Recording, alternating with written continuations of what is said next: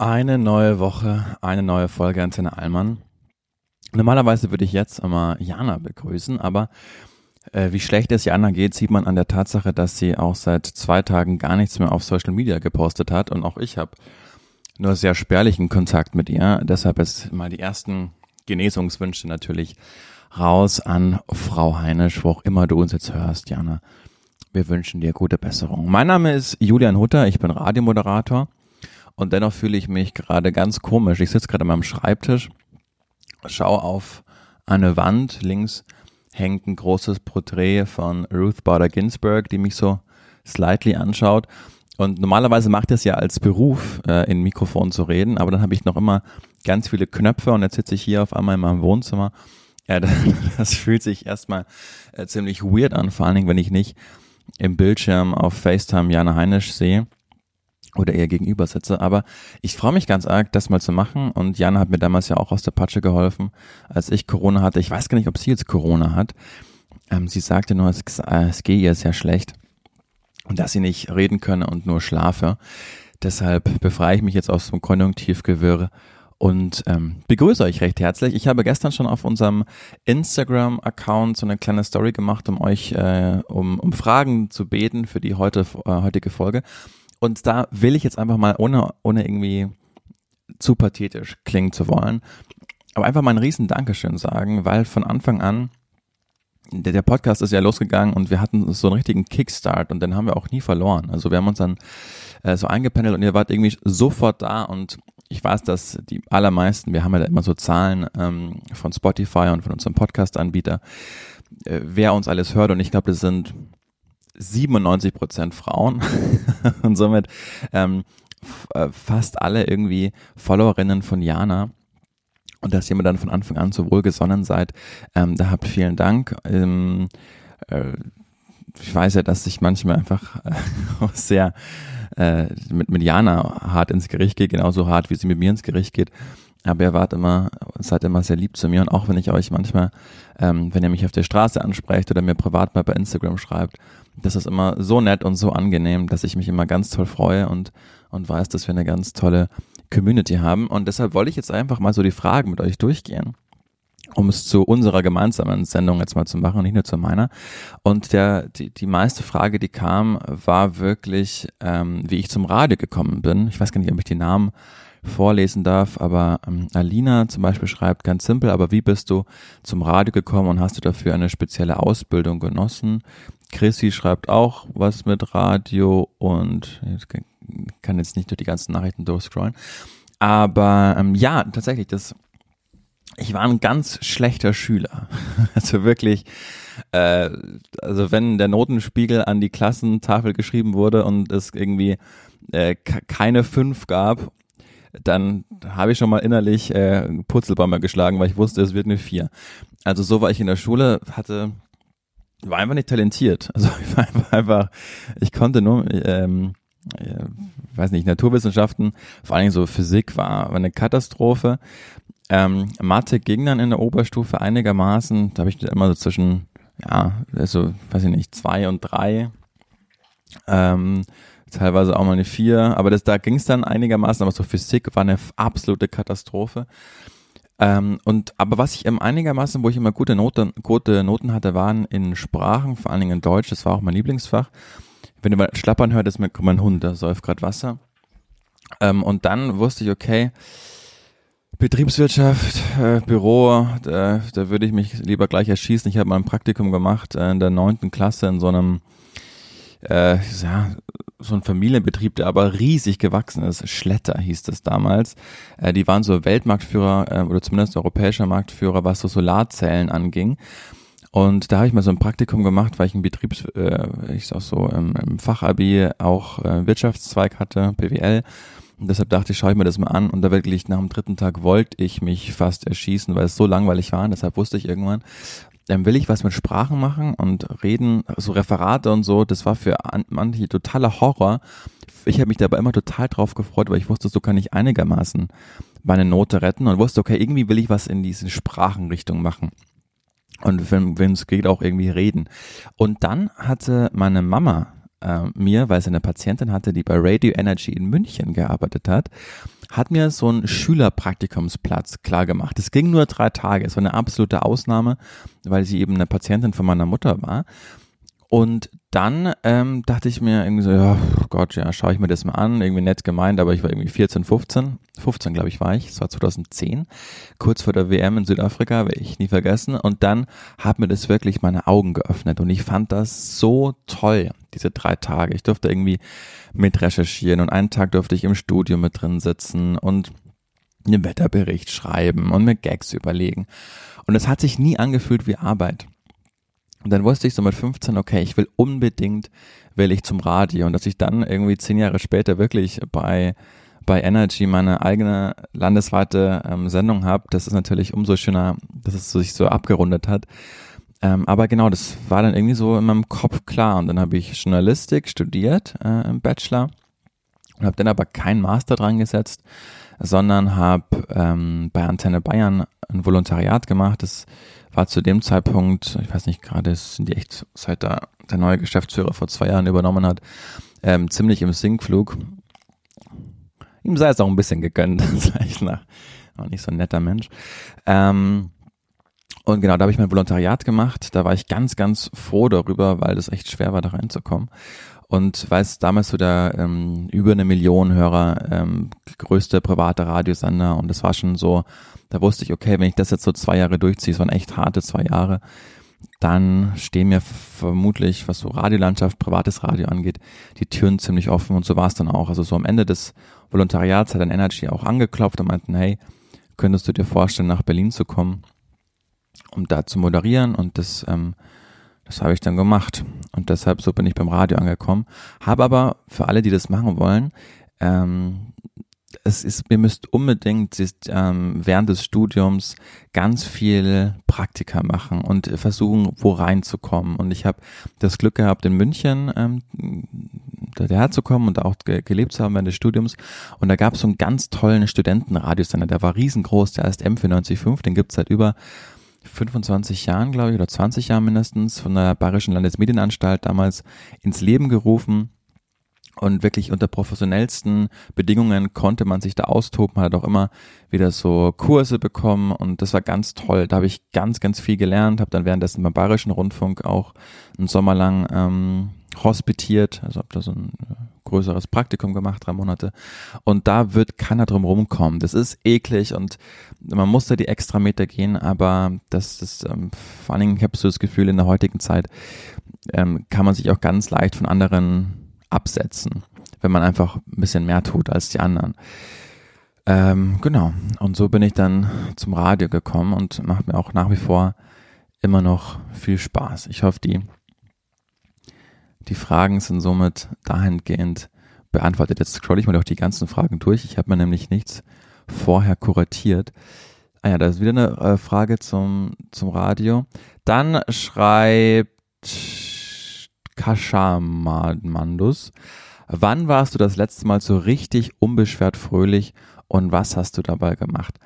Das halte ich für eine hervorragende Frage. Die habe ich gestern schon während der Sendung kurz gelesen ähm, und äh, lässt mir seitdem keine Ruhe und ich kann das gar nicht so richtig beantworten, weil äh, ich ein Mensch bin, der vor allen Dingen jetzt seit, seit zweieinhalb Jahren, seitdem wir so viele Krisen haben, äh, beschäftigt mich das wie, wie, wie euch natürlich auch total. Und ähm, ich bin dann aber so, dass ich vor allen Dingen als auch Corona angefangen hat, da habe ich wirklich jegliche Quelle aufgesogen, weil ich das ich wollte das verstehen, was da gerade passiert. Ich wollte das verstehen, um mir vielleicht selbst die, die Sorgen ein bisschen zu nehmen und das zu durchblicken, um dann auch bei Diskussionsrunden mitreden zu können. Darum ging es eigentlich nicht. Es geht nur für mich selbst. Ich habe eigentlich das nur so aufgesogen mit der Hoffnung, vielleicht finde ich mal einen Lichtblick.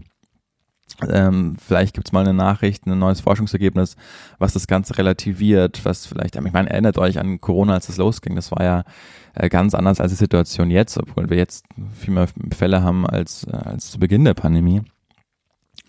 Aber deshalb ähm, bin ich dann da deshalb auch nie unbeschwert, weil ich mich mit dem schon alles beschäftige. Auch mit, mit politischen Sachen. Als der Ukraine-Krieg losging, da habe ich nur irgendwelche Leitartikel gelesen und ähm, äh, Talkshows angeschaut und äh, da habe ich aber von Abstand genommen tatsächlich jetzt mittlerweile, weil irgendwie gab es dann keinen Ausblick auf eine gute Besserung und habe dann es mit versucht, so mit mir auszumachen, dass ich für meine Verhältnisse mit meiner Freundin zusammen haben wir viel gespendet und ähm, versucht so zu helfen.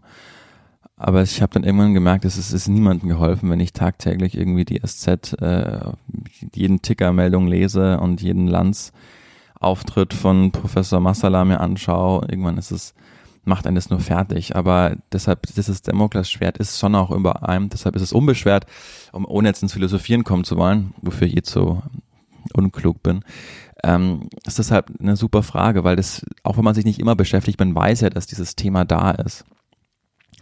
Ähm, und nicht nur das, es gibt gerade, was wird, was wird im Winter auf uns zukommen? Ähm, gerade ist Habeck und Scholz in Kanada, um irgendwie grünen Wasserstoff zu organisieren, aber erst in drei Jahren kommt. Was machen wir bis dahin? Wie teuer wird's? Ähm, deshalb kann ich das gar nicht beantworten. Ich glaube, das sind immer noch so, so ganz kurze Momente, wo man mal all das vergisst oder das Glück irgendwie in einen strömt. Gott, ich habe mich an wie so ein Esoterik-Podcast, bitte.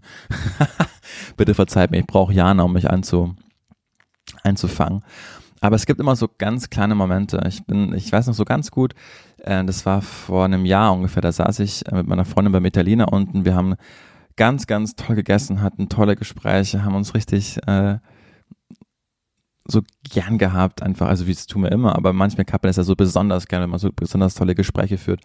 Und dann kam auf einmal aus den Lautsprechern ähm, Luciano Pavarotti. Das sind dann so Momente, das, äh, wo ich dann einfach wahnsinnig fröhlich bin und dann nur in dem Moment lebe. Ich glaube, da kann man zusammenfassen, wenn man es irgendwie schafft, nur kurz äh, alles auszublenden und im Moment zu leben, dann bin ich schon wahnsinnig ähm, glücklich. Es kommt aber gar nicht so oft vor, wie es bei euch bestimmt auch so ist. Ähm, ich bin, oh Gott, ich bin gespannt, wie viele Leute das anhören und ihr schon weggeschaltet habt. Ihr seid die Besten. Wenn ihr bis dahin geschafft habt, seid ihr die Besten. Komm, wir machen was, was unbeschwert ist. Lieblingsessen. Schreibt, äh, fragt Silly. Mit vielen Ls und Is. Äh, Lieblingsessen ist vermutlich ganz klassisch Sushi. Kann ich einen tollen Laden in Berlin äh, und München empfehlen. In Berlin ist es auf der Kantstraße. Sticks and Sushi, da bin ich ähm, ganz oft gibt's, kommt aus London ursprünglich. Der Laden gibt's auch irgendwo in Mitte und im Prenzlauer Berg, glaube ich, in Berlin.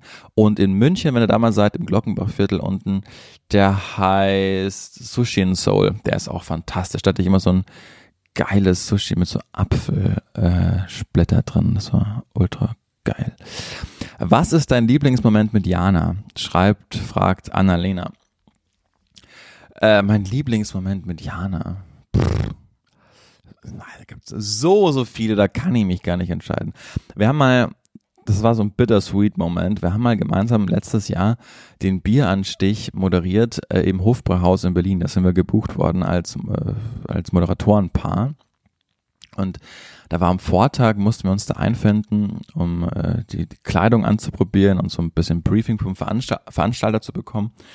Und er meinte dann so, also wenn er morgen kommt, ähm, dann wird hier alles voll sein und ähm, dann müsst ihr die Leute unterhalten, die Menge irgendwie unterhalten. Axel Schulz kommt vorbei und schlägt dann irgendwie drauf und hat uns da so gebrieft und ich glaube, für Jana war das vielleicht sogar der erste Moderatorenauftritt.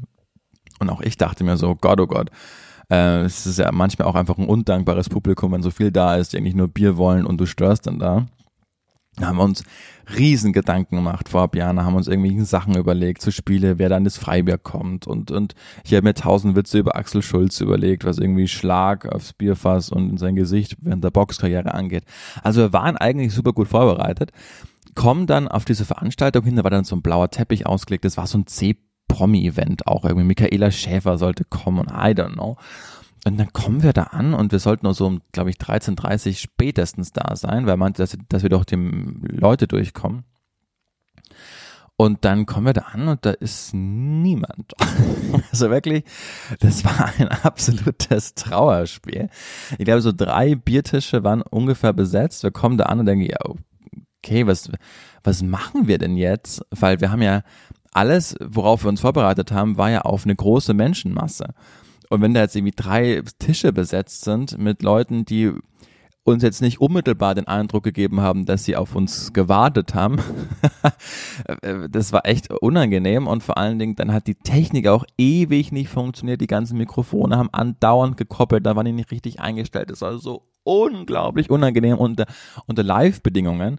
Weil die, die da waren, haben ja gesehen, wie wir da jetzt gerade die Mikrofone testen. Und das war ein wirkliches Trauerspiel.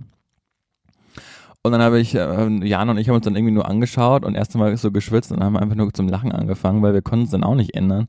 Und dann hat Jana da auf dieses Bierfass eingeschlagen mit, äh, was weiß ich, wie viel Versuchen und ich habe irgendwie O-zapft ist geschrien und äh, habe mich gefühlt wie, äh, weiß ich nicht, der Oberbürgermeister, die, ähm, jetzt bin ich schon so lange aus München weg, jetzt weiß ich gar nicht, der Oberbürgermeister Dieter Reiter, wenn er im originalen Oktoberfest den Anstich macht und die Menge jubelt, aber da war wenig Ekstase zu spüren.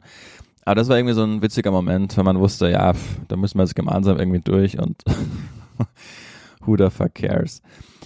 Ähm, dann ist eine andere Frage, warum sprichst du Jana im Podcast immer mit Vor- und Zunamen an? Ja, das mache ich nicht nur mit Jana so, das mache ich irgendwie manchmal mit allen. Das finde ich witzig. Ich bin aber auch einfach ein komischer Mensch. Äh, dann Ruthie schreibt, was liebst und hast du an Jana? Das sind erstmal zwei Adjektive, die ich, ähm, das sind gar keine Adjektive man tut, das ist ein Verb. Äh, zwei Verbe, die ich äh, in Bezug auf Jana nicht gelten lasse. Weder liebe ich sie noch hasse ich sie. Ähm, und deshalb hasse ich auch keine Dinge, die sie macht und ich liebe auch keine Dinge, die sie macht. Aber ähm, was ich, was ich an Jana mag, ist, dass, dass, das, dass, dass, dass sie einfach korrekt ist. Und man muss auch nur den Podcast hören, um zu wissen, was ich manchmal nicht so an ihr mag. manchmal, manchmal nervt sie mich wirklich gnadenlos, aber das wird sie genauso sagen. Dann fragt Chrissy, was ist mein Lebensziel? Das, äh, oh Gott, Chrissy, ich bin 27. Äh, da hat man keine Lebensziele, da hat man erstmal, erstmal versucht man, irgendwo Fuß zu fassen und äh, zu überleben. Ähm, also auf beruflicher Sicht ist ähm, das, dass ich als, als Autor irgendwann mal ganz leben will und auf der ganzen Welt vor allen Dingen ähm, will ich arbeiten können. Also das heißt, ich will Bücher schreiben im Winter irgendwo in Südostasien und im Sommer in Kalifornien oder wo auch immer, dass ich da flexibel bin. Ich will noch ein bisschen moderieren und auch wenn das total pathetisch klingt, will man einfach ähm, gesund sein bis möglichst lange. Das ist vor allen Dingen man, man selbst und aber auch vor allen Dingen die, die Liebsten im Umkreis. Ich glaube, dann ist es, das klingt so doof, aber dann ist es, ähm, das, das eigene Verwirklichen steht dann da immer hinten an, weil wenn, ist so ein platter Spruch, aber wenn, wenn die Gesundheit nicht da ist, dann ist der Rest egal. Äh, bist du immer, immer überzeugt von dem, was du sagst? In, in aller seltensten Fällen, aber ich bin so durch die Schulzeit gekommen, dass ich immer so tun kann, als würde ich mit 100% hinter dem stehen, was ich gerade sage. Und vor allen Dingen, als könnte ich auch Dinge, äh, als hätte ich Dinge durchdacht, bevor ich sie artikuliere. Aber in den seltensten Fällen ist das der Fall. Manchmal, manchmal gelingt es mir damit durchzukommen mit der Lebenslüge, manchmal aber auch nicht. Herr Julian, magst du mal ein Geheimnis von dir erzählen? Ähm, ich habe habe eigentlich wenig Geheimnisse. Mmh. Ja, es ist, ähm, als ich ganz klein war, ich glaube, da war ich so acht oder neun Jahre alt, da haben wir immer ähm, Fußball gemeinsam gespielt. Mit, mit Leuten, die aber deutlich älter waren als ich. Die waren dann irgendwie schon so 13, 14, was in, der, der, in dem Alter ein, ein Riesensprung ist. Und ähm, dann hatte ich einen Freund, mit dem bin ich quasi aufgewachsen. Das war so ein, so ein Nachbar. Und äh, den habe ich vergöttert, weil der hieß Maxi und Maxi war irgendwie auch so vier, fünf Jahre älter als ich. Und wir hatten so eine ganz innige Freundschaft, weil der dann immer, als ich Kindergartenalter war, ist er rüber zum Garten gekommen, wir haben immer Fußball gespielt und ich habe es so aufgesehen, er war im Fußball so super gut. Und ähm, dann, als er aber älter wurde und also in die Frühpubertät kam, da war ich dem natürlich total peinlich. Das konnte ich auch gut verstehen und habe mich dann irgendwie immer so an der kalten Schulter abblitzen lassen, wenn wir dann da gemeinsam Fußball gespielt haben. Aber eines Tages stand ich im Tor, weil irgendwie, keine Ahnung, musste ich immer ins Tor. Und dann hat er für, aus kurzer Distanz so fest geschossen, ähm, dass er mir den Arm dabei gebrochen hat. Und in seinem vorpubertären ähm, Gehabe. Also ich habe total geweint und die anderen haben das gesehen, die also im Alter von Maxi waren. Ich hätte da auch immer noch Freunde, die jetzt immer noch vier, fünf Jahre älter sind als ich, ähm, die damals auch schon da waren und irgendwie so einen Beschützerinstinkt für mich hatten. Die, hatten, haben sich dann für mich umsorgt und oder mich, um mich gesorgt und mich nach Hause gebracht, ins Krankenhaus dann auch. Und tatsächlich war der Arm gebrochen. Und dieser Maxi, der ja so mein, mein größtes Vorbild in dieser Zeit war, mein, für mich mein engster Freund, mit dem ich aufgewachsen bin, der hat sich da partout nicht äh, entschuldigen wollen, weil er meinte, er ist heute im Fußball eben dazu und wollte da seine, seine pubertär coole Art irgendwie ähm, aufrechterhalten. Und ähm, ich konnte das irgendwie so verstehen, dass er das damals so gemacht hat, weil man als vorpubertäres Kind ist man einfach äh, quasi ständig, äh, hat man Sternzeichen Arschloch. Aber dass er sich bis heute irgendwie bei mir nicht entschuldigt hat, weil es hat mich, es hat mich so verletzt, dass, dass er sich dann nicht entschuldigt hat. Und bis heute nicht, obwohl wir uns dann noch ganz oft gesehen haben. Äh, das, das trage ich immer noch immer um und ich habe immer noch nicht meinen Frieden damit geschlossen. und natürlich total. Also ich, ich mag den immer noch und wenn wir uns sehen, trinken wir irgendwie ein Glas Wein zusammen, obwohl wir uns schon lange nicht mehr gesehen haben. Irgendwo, wo man Party macht. Aber so klammheimlich diesen, diesen Funken Enttäuschung trage ich nach wie vor mit mir rum. Wenn das als Geheimnis zählt, dann habe ich es hiermit gelüftet. Ähm, die gleiche Person schreibt, was ist für dich so richtig oberbayerisch? Genau, ich komme ja aus Oberbayern, ich komme da aus der Ecke von Erding. Und ähm, was krasses, was ich jetzt erst so auch gelernt habe, als ich ähm, dann zum Studieren in, in Großstädte gezogen bin und dann äh, in München gelebt habe, jetzt in Berlin, dann war mir, mir war nie bewusst, wie ähm, behütet ich da aufgewachsen bin. Vor allen Dingen kannte ich, glaube ich, niemanden, der kein eigenes Haus hatte. Also wenn wir, wenn wir wo irgendwo gespielt haben, dann ist man zu dessen oder zu deren Haus einfach gefahren zum Spielen. Ähm, und das ist für mich so richtig oberbayerisch, dieser, ähm, dieser ja schon dieser Wohlstand, der sich einfach aus der, ähm, der sich daraus entwickelt hat, dass man halt, dass die, Süddeutschland einfach gesegnet ist mit, mit, mit Reichtum und Wohlstand, aber dass das eigentlich gar keiner so richtig weiß. Also erst jetzt weiß ich, wie krass privilegiert und behütet man da aufgewachsen ist und wie, wie sorgenfrei vor allen Dingen. Also für mich ist ähm, natürlich nicht für alle sprechen. Vielen geht's da bestimmt auch nicht so gut und ähm, haben kein eigenes Haus natürlich. Aber das ist für mich so richtig oberbayerisch, äh, so richtig behütet, geschützt aufzuwachsen und erst dann mit Problemen konfrontiert zu werden, die man vorher gar nicht kannte. Ähm, weiß nicht, ob das ähm, genau das ist so, was die Kindheit angeht. Vielleicht bin ich dann noch in diesem Filter drin. Und ansonsten habe ich nie diese ganzen Traditionen und diese Bräuche. Ich war nie in irgendwelchen, äh, wie nennt man das da, wo die alle drin sind nach der Firmung, so Landjugendbums und so. Da war ich, das war ich nie drin. Ich mag bis heute kein Bier. Ähm, ich habe fühle mich unwohl, wenn ich eine Lederhose anhabe. Ich, obwohl ich an, direkt an der Theresienwiese gewohnt habe ähm, bin ich immer eine Woche weggeflogen, wenn die Wiesen war, weil ich es kaum ausgehalten habe. Also ich bin nicht dieser klassische Oberbayer, würde ich mal behaupten.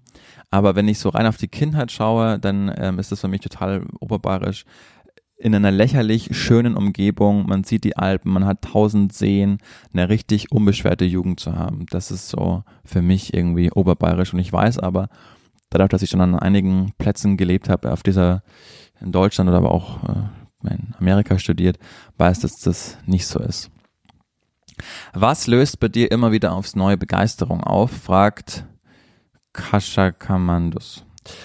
Ähm, also, was, das ist, ähm, Begeisterung löst, löst für mich vor allen Dingen Wandel aus.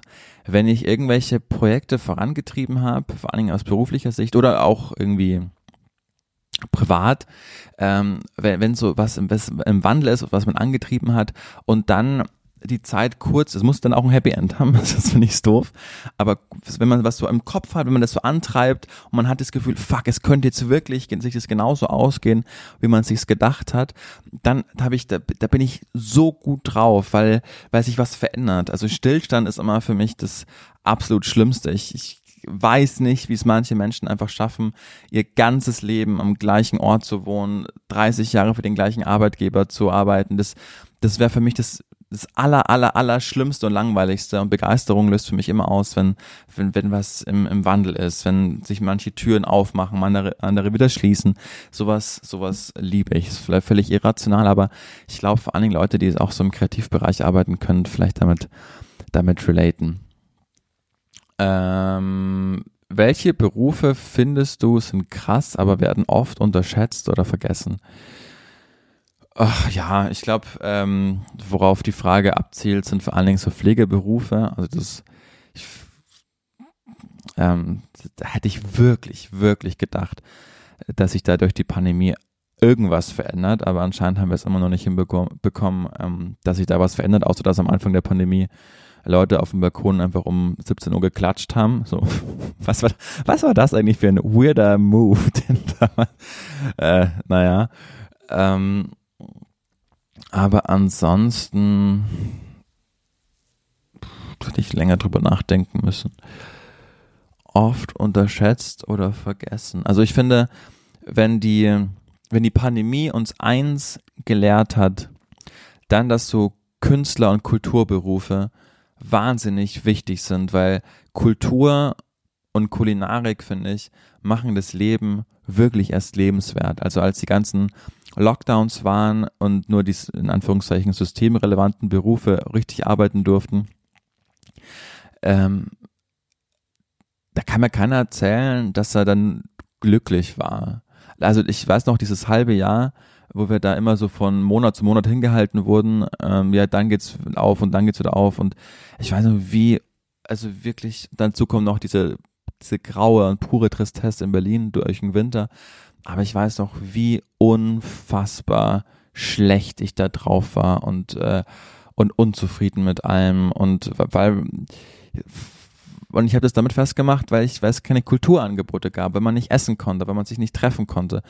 Und deshalb würde ich sagen, dass so Künstlerberufe, ähm, sei es Theaterschauspieler, Kabarett, Opernsänger, ähm, aber auch einfach Leute, die einfach ein tolles Restaurant führen und das Leben lebenswert machen die werden, glaube ich, oft äh, unterschätzt und, und vergessen, weil das ja macht für mich zumindest ähm, den Sinn des Lebens aus. Dann fragt jemand, ob ich glücklich bin. Ja, more or less. Ähm, ja. Ach, ich glaube, ich habe jetzt einige Fragen beantwortet. Und wenn ihr noch irgendwie Fragen habt nach der Folge, dann könnt ihr mir auch mal einfach auf Instagram schreiben. Ähm, da versuche ich auch immer viel zu beantworten. Hey, ich werde jetzt ganz bestimmt nicht anderthalb Stunden durchlabern, wie das Jana gemacht hat. Dafür, glaube ich, bin ich auch einfach zu uninteressant. Aber so eine gute halbe Stunde ist doch schon mal, das ist doch schon mal was.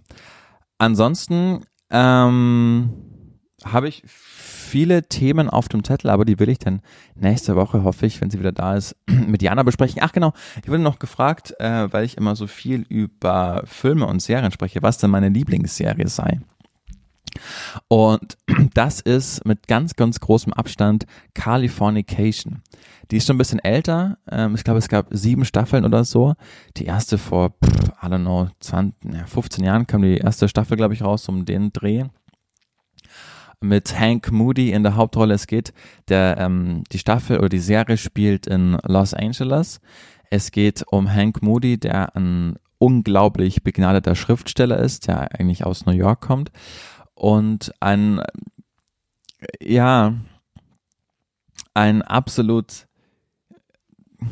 willensloser äh, Typ ist, der viel Erfolg hat in seinem Beruf, weil er vor allen Dingen ein gutes Buch geschrieben hat, was dann auch verfilmt wurde. Das hat ihn aber, der Erfolg hat ihn aber auch so, so eine Schaffenskrise ähm, gezogen, aber vor allen Dingen geht es darum, dass er eine Tochter hat mit einer Frau, die er über alles, alles liebt. Und er schafft es aber einfach nicht, diese Frau wieder zurückzugewinnen, weil er dann doch wieder lauter Frauen Eskapaden hat und dann schmeißen sich doch wieder Frauen, weil er einfach so super gut aussieht, auch an ihn ran und er kann dann doch nicht widerstehen, hat dann auch ein Drogen- und Alkoholproblem und bekommt sein Leben nicht auf die Reihe. Aber alles, was er will, ist diese, dass diese Familie wieder zusammengeführt wird. Und das hat dieser, dieser Vibe dieser Serie, mit welchen Bildern das Ganze spielt, die, die Dialoge sind fantastisch geschrieben. Ich bin ja eh nicht so ein Fan von Fiction und das ist einfach so lebensnah. Ähm, das, das hat mich so krass bekommen. Vor allen Dingen habe ich die Serie so richtig angeschaut, als ich auch in San Diego selbst studiert habe, also in Kalifornien. Und das, da hat es auch einfach diesen Vibe gehabt und ähm, äh, Duchovny spielt die Hauptrolle. Müsst ihr, müsst ihr mal anschauen, wenn ihr jetzt nicht auf Game of Thrones Drachen steht, wie ich, also ich, sowas mag ich einfach nicht. Ich mag so Serien, die sehr realitätsnah sind. Und meine liebste deutsche Serie ist ähm, Jerks mit Christian Ullmann und Fariadim, die sich quasi so ein bisschen selbst spielen. Nur in einer Jerks-Version von sich selbst. Das ist das Tolle daran, dass ich finde, deutsche Serien, deutscher Film krankt vor allen Dingen immer daran, dass die Dialoge so unglaublich schlecht geschrieben sind. Also ich kann nicht fassen, braucht man sich nur mal einen Tatort anschauen, wie schlecht diese Dialoge sind. So spricht niemand im echten Leben. Das sind die Amis oder auch die Briten und auch die Franzosen so viel besser darin. Und dieses Dilemma hat Jerks aber nicht, weil die ganzen Dialoge sind frei improvisiert. Das heißt, es gibt ein Drehbuch, die SchauspielerInnen wissen, wo sie hin müssen. Ähm, in der Szene, also wo Anfang und Ende ist, aber in diesem Vakuum können sie sich total frei bewegen und das ist so lustig, das ist so ein Fremdscham-Humor auch einfach. Man kann das oft nicht anschauen, weil es so Fremdscham ist, aber das äh, ähm, alles auch einfach äh, tragisch, tragisch toll. Und wenn ich noch ein letztes Buch empfehlen darf, was ich jetzt wieder im Urlaub gelesen habe, von meinem deutschen Lieblingsautor Benedikt Welz, vom Ende der Einsamkeit, das ist ein so intensives Buch über über Risse in der eigenen Biografie, über Schicksalsschläge, über Freundschaft und vor allen Dingen ähm, über Liebe. Und mit dem Schlusswort würde ich es dann auch gerne belassen. Ihr wisst Bescheid. Was ich immer vergesse zu sagen, bitte abonniert uns auch. Also wenn, wenn ihr uns bei Spotify hört oder Apple Podcasts, dann drückt doch bitte auf Abonnieren. Da, das ist immer super gut für uns. Und gerne auch bewerten. Jetzt habt ihr mal ähm, gesehen, wie, wie ruhig ich äh, vor mich hin monologisieren kann. äh, es ist witzig, ohne irgendwie, ohne Betten und ohne Musik, mal so einfach im Mikrofon reinzulabern. Deshalb ähm, spreche ich im Namen von Jana, wenn ich sage, wir haben euch ganz lieb. Die Jana und der Julian. Ciao.